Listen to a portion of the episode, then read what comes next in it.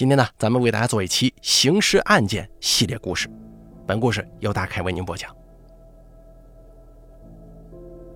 一个吝啬到连一碗面都舍不得吃的男人，却舍得花钱去寻花问柳，最终啊，他也栽在女人身上了。二零一六年三月二十六号这一天，内蒙古邓口县巴彦高乐镇的男子张永刚在下午接到一个电话之后，就骑着摩托车离开了家。从此下落不明。张永刚是农资公司的一名装卸工。据他同事回忆，在下午的时候，张永刚接到一个电话，放下干了一半的活，就匆匆离开了。而张永刚的妻子反映，到了晚上十点过了，丈夫还没回来呢。她给丈夫打去电话的时候，发现对方已关机。直到半夜一点钟，张永刚的妻子一觉醒来，发现丈夫还是没回家，手机仍旧是关机状态。她就感到不太正常了。丈夫从来没有过晚上不回家的情况，手机也从来不关机。在妻子眼中，张永刚是个节俭甚至有些抠门的人。装卸化肥是个体力活，一天能挣三百块钱，可张永刚挣钱舍不得花。平常连碗面条都舍不得吃。随着时间的推移，张永刚连同他所骑的那辆摩托仍旧没有任何消息。总感到有什么地方不对劲的张永刚妻子走进了派出所。警方调取了张永刚上班地方的监控，在监控当中找到了张永刚的身影。他在下午十四点三十分左右骑着一辆红色摩托车从农资公司出来。经过县城二中的十字路口之后，消失在了一片平房区。但是在这片区域走访下来之后啊，并没有获取张永刚的任何线索。张永刚这个人性格内向，不善于交际，认识的人并不多，警方实在想不出张永刚失踪的理由。结合到张永刚在失踪之前曾经接到过一个电话。警方决定先从张永刚手机上的最后一个联系人调查入手。跟张永刚最后联系的是一个尾号三三五二的号码。张永刚跟这个号码来回共有七条短信，而短信的内容让民警有些意外，都是一些暧昧露骨的语言。跟张永刚联系的应该是一名女性，而且两个人的关系应该是非同一般的。随后，张永刚的手机就关机了，再也没打开过。时间很快过去了一个月，张永刚还是没有任何消息。这个时候，有群众反映，在县城的东风渠内发现了一辆摩托车。接到消息的警方顿时眼前一亮，那么这辆摩托车会不会跟失踪多日的张永刚有联系呢？因为是农忙季节，农民浇地用水量比较大。此时，东风渠的水位明显下降，被发现的摩托车就是从渠底暴露出来的。通过对周边进行勘查，并不存在发生过交通事故的可能，而且这辆摩托车是红色的，摩托车的牌照也被人为的取走了。警方猜测，这会不会就是张永刚失踪之前所骑的那辆摩托车呢？通过对车架号的对比，证实这辆摩托车的车主正是张永刚。警方随即对东风渠进行打捞，试图发现更多的线索，但遗憾的是，并没能发现张永刚的踪影。根据现有证据表明，张永刚很可能已经遇害了。经过调查，最后一个与张永刚联系的的确是一名女性，此人是一名宾馆的服务员。民警在张永刚的微信当中找到了一张女人的照片，这当然不是他的妻子了。那么，这名女子会不会就是最后跟张永刚联系的那名宾馆的服务人员呢？在张永刚消失的那片区域，民警拿着这张照片进行了走访，有人认出了照片上的女子，她名叫罗红。罗红时年四十岁，是甘肃人。十多年前，她与丈夫王新民一起来到邓口县打工，之后就在邓口县买房安了家。而经过调查，罗红就是最后联系张永刚的那个人。然而，此时的罗红却已离家数日。据罗红打工的酒店经理反映，四月六号这一天，罗红连工资和押金都没要，就辞职离开了。看样子家中好像是出了什么急事儿。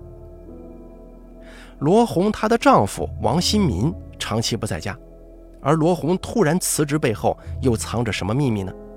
当务之急就是马上要找到罗红夫妇。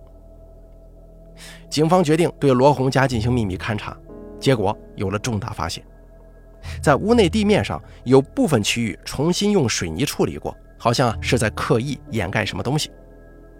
同时，在罗红家门的门帘上以及瓷砖缝隙当中提取到微量血迹，经过 DNA 对比，证实是属于同一个人，那就是张永刚的血迹。警方随即确定罗红与王新民具有重大作案嫌疑，当即对二人进行了抓捕。到案之后的王新民竟然长叹一声，说这一切都是他害的。王新民口中的那个他。就是他的妻子罗红，并承认张永刚已经被他杀害了。让人意外的是，王新民并不认识死者张永刚，甚至在杀害他的时候还叫不出他的名字。王新民与妻子罗红来到邓口县打工已有十年了，眼看日子越来越好，两个人还买了房子。可是不知道从什么时候开始，妻子罗红迷恋上微信聊天了。自从罗红整天拿着手机聊天以后，王新民发现妻子有了不小的变化。以前从不化妆的妻子开始把自己打扮得花枝招展，同时呢，妻子下班回家的时间也不准时了。渐渐觉得不太对劲的王新民就开始主动留意妻子的举动，悄悄地查看了一下妻子的聊天信息。这一看，简直把王新民的肺都气炸了。罗红同时与几个男子保持着暧昧不清的关系，可是面对质问，罗红却拒不承认。为了拿到证据，王希民偷偷的在床上做了记号。终于有一天，他发现自己不在家的时候，床上好像有人睡过觉。在逼问之下，罗红承认他与几名男子保持着联络，每次对方都会给他几十块钱。王新民不明白啊。妻子为什么要这么做？这些年条件改善了，并不是吃不起饭、穿不上衣的时候啊！王新民心底的愤怒彻底爆发了，与罗红大吵起来，并且摔坏了罗红的手机。看到丈夫勃然大怒，罗红赶紧保证以后不会再做对不起丈夫的事情了，并把摔坏的手机也交给了丈夫。本以为风波就这样平息了。但王新民忍受不了心中的屈辱，他取出妻子的手机卡，买了一部手机，装上妻子的卡。他要守株待兔，看看跟妻子联系的都是些什么人。自从被丈夫发现自己的不检点行为之后，罗红担心丈夫会做出冲动的事情。她曾经私下通知过几个跟她有关系的男子，近期不要跟她联系。可是啊，唯独忘记通知很少与他往来的张永刚。张永刚也是通过微信认识的罗红，不久之后啊，两个人就见面发生了关系。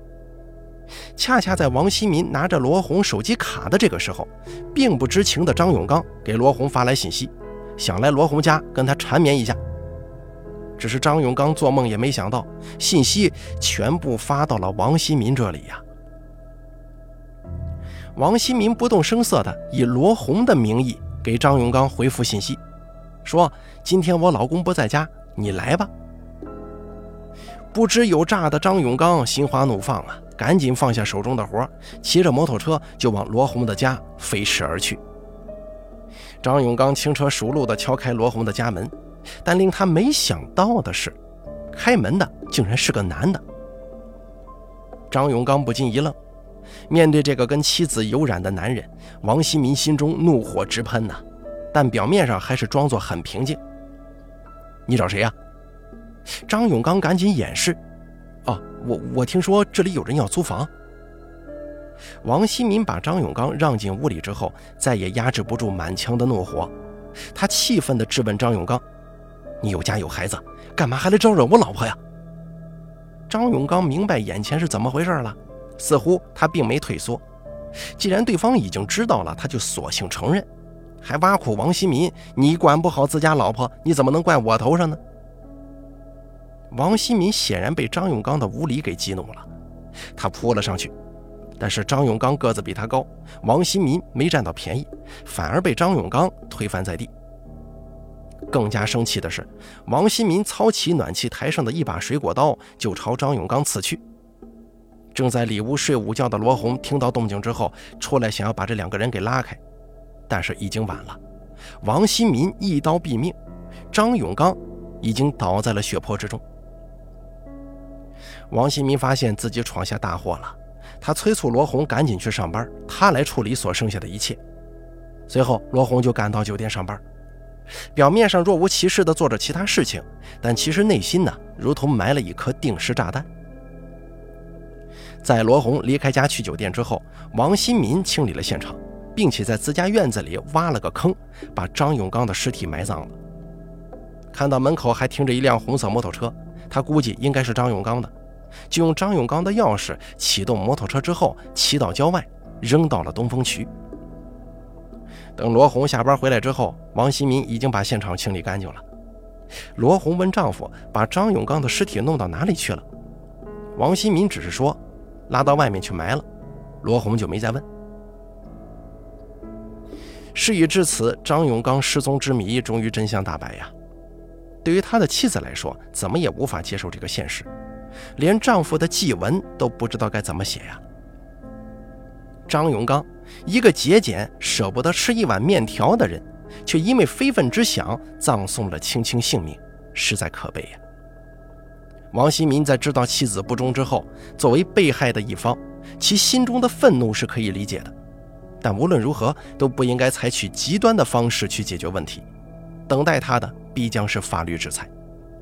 而身为人妻人母的罗红，为了区区几十块钱，就不顾伦理道德，与多人纠缠不清，他乃是罪祸之根。但是最终，罗红因为不构成犯罪回了家，因为她既不是犯罪的参与者，也不是包庇者，只是其丈夫犯罪的知情者。罗红仅仅是知情不报，尚不构成犯罪，但案件却是因她而起呀，至少应该受到道德的谴责，仅此而已了。好了，咱们本期刑事案件说到这儿就结束了，感谢您的收听，咱们下期节目再见。